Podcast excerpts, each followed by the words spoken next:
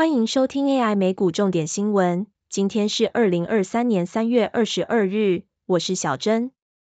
第一则新闻：因应半导体业不景气，迈威尔将裁员百分之四。美国晶片商迈威尔宣布将裁员三百二十人，或总员工的百分之四，加入同业精简人力行列。此举是为了因应当前半导体业景气不振的局势。该公司为了确保人力处于能够善用机会的优势地位，也为脱离这波业界不景气做准备。迈威尔的前两大客户为微软和戴尔科技，该股周二稍早收盘上涨百分之一点九三至每股四十一点一三美元，和大盘普遍上涨相呼应。第二则新闻，美参众两院下周召开听证会讨论 SVB Signature Bank 倒闭事件。美国参众两院将于下周举行听证会，听取联邦存款保险公司、联准会以及财政部副部长等人的证词，以了解系股银行和 Signature Bank 的倒闭始末，并思考如何确保这种情况不再发生。多个联邦机构已就银行倒闭事件展开调查，但由于众议院由共和党掌控，加强银行业监管的立法提案很难获得通过。第三则新闻。Jordan 鞋热卖，Nike 营收获利优预期，但利润仍有压。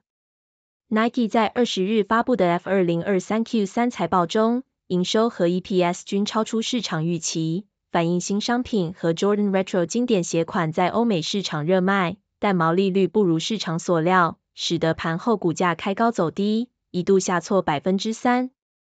营收于北美增加百分之二十七，欧非中东增加百分之十七。大中华减少百分之八，库存较去年同期增加百分之十六，但为了清库存而大举促销，加上汇率逆风、材料和货运成本高昂，都侵蚀 Nike 的利润。上季毛利率年减三百个基点至百分之四十三点三，本季毛利率将年减两百五十个基点，落在原本预测区间的低档。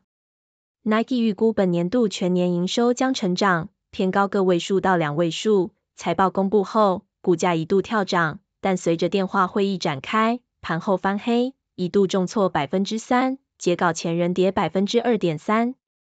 第四则新闻，辉达携手甲骨文等云端供应商推广人工智慧技术。辉达执行长黄仁勋于辉达年度大会 GTC 上宣布，与甲骨文、微软、Google、AT&T、台积电等公司合作，推出新的云端运算服务。基于晶片与软体的新人工智慧 AI 技术，以及加快半导体设计与制造的技术，并与艾斯摩尔 Synopsys 与台积电合作，将该技术推向市场。该公司还宣布与 Google 的云端部门合作的新晶片，有助降低运行类似 ChatGPT 的服务成本，并推出一项名为 DGX Cloud 的新服务，以及一项名为 AI Foundations 的服务。帮助企业训练他们制定的人工智慧模型。谢谢收听今天的 AI 美股重点新闻，再见。